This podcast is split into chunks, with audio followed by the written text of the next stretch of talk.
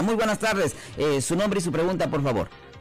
Bueno, mi nombre es Mi pregunta es lo siguiente, es para el caso de una amiga. Sí, señora. Ah, la vez pasada hablé, consulté con el doctor Cross por teléfono, por, por vía programa.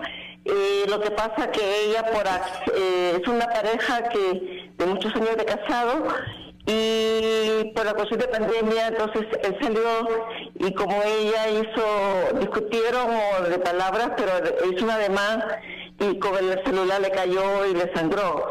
Entonces ha ido a corte eh, por la cuestión de violencia doméstica y le han dado como un año de clases. Pero mi pregunta es para lo siguiente, ya esto va a ser, ya se cerró porque el abogado dijo que si iba otra vez podían darle un año de cárcel. Correcto. Ella tiene una, eh, lo que pasa es que hay una camioneta que tiene orden de restricción, hay una camioneta que está a nombre de ella. Sí.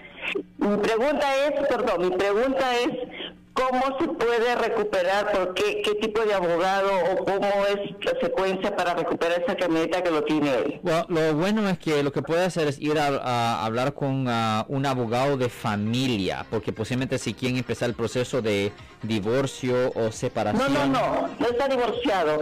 La cosa es que ya se separaron, hay eh, orden de restricción, pero la cosa es que ella quiere recuperar esa camioneta que está en nombre de ella. Sí, pero porque hay una orden de restricción porque existe una orden de restricción, ella no puede tener contacto con la otra persona para poder recuperar su propiedad.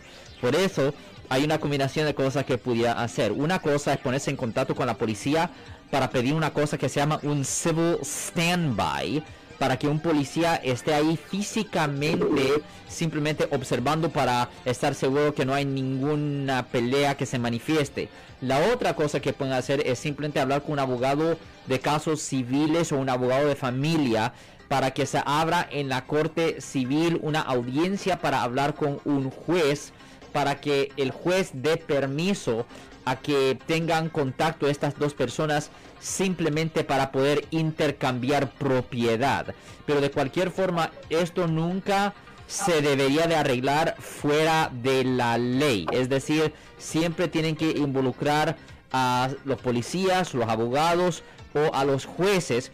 Porque si la supuesta víctima dice, oh, está bien, le doy la propiedad, no porque ahí va a tener contacto con la víctima sin permiso de la corte y si eso ocurre, pues ah, le pueden presentar hasta cargos criminales por desobedecer a la corte bajo el Código Penal sección 166. Por ejemplo, yo he tenido unos cuantos clientes, un cliente me estoy recordando específicamente, que fue acusado de violencia doméstica y él pues... Uh, le impusieron una orden de restricción y cada vez la supuesta víctima decía, no, no me importa, yo quiero estar contigo. Y él pues llegaba aunque existía la orden pensando que estaba perfectamente bien y no, así no es la cosa. Si existe una orden de restricción, siempre se tiene que pedirle permiso a un juez. Ok, perfecto. Si les gustó este video, suscríbanse a este canal, aprieten el botón para suscribirse y si quieren notificación de otros videos en el futuro, toquen la campana para obtener notificaciones.